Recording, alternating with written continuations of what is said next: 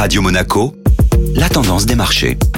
La tendance des marchés, c'est Radio Monaco avec Société Générale Private Banking et c'est avec Delphine Michalet. Bonjour Delphine. Bonjour Julia. Les marchés financiers démarrent ce mois d'août en fanfare. Les indices européens poursuivent leur marche en avant, portés par des publications de résultats solides et des indicateurs macroéconomiques toujours encourageants. L'indice européen Stock 600 s'offre ainsi de nouveaux sommets historiques, tandis que l'indice parisien clôture au-dessus des 6700 points pour la première fois depuis plus de 20 ans. L'optimisme fait son retour en ce début de mois d'août, permettant de passer outre les craintes de résurgence de la pandémie et son impact sur la reprise économique naissante. Et puis les marchés actions, eux, sont dopés par les bons résultats d'entreprise. Oui, le quatrième constructeur automobile mondial Stellantis a fait état d'un record de marge opérationnelle au premier semestre et s'offre une hausse de plus de 4% sur la séance d'hier. Le secteur de l'énergie signe quant à lui la meilleure performance de la journée, grâce notamment à BP, dont l'action grimpe de plus de 5,6% à Londres après l'annonce d'un relèvement du dividende et d'un programme de rachat d'actions. Dans son sillage,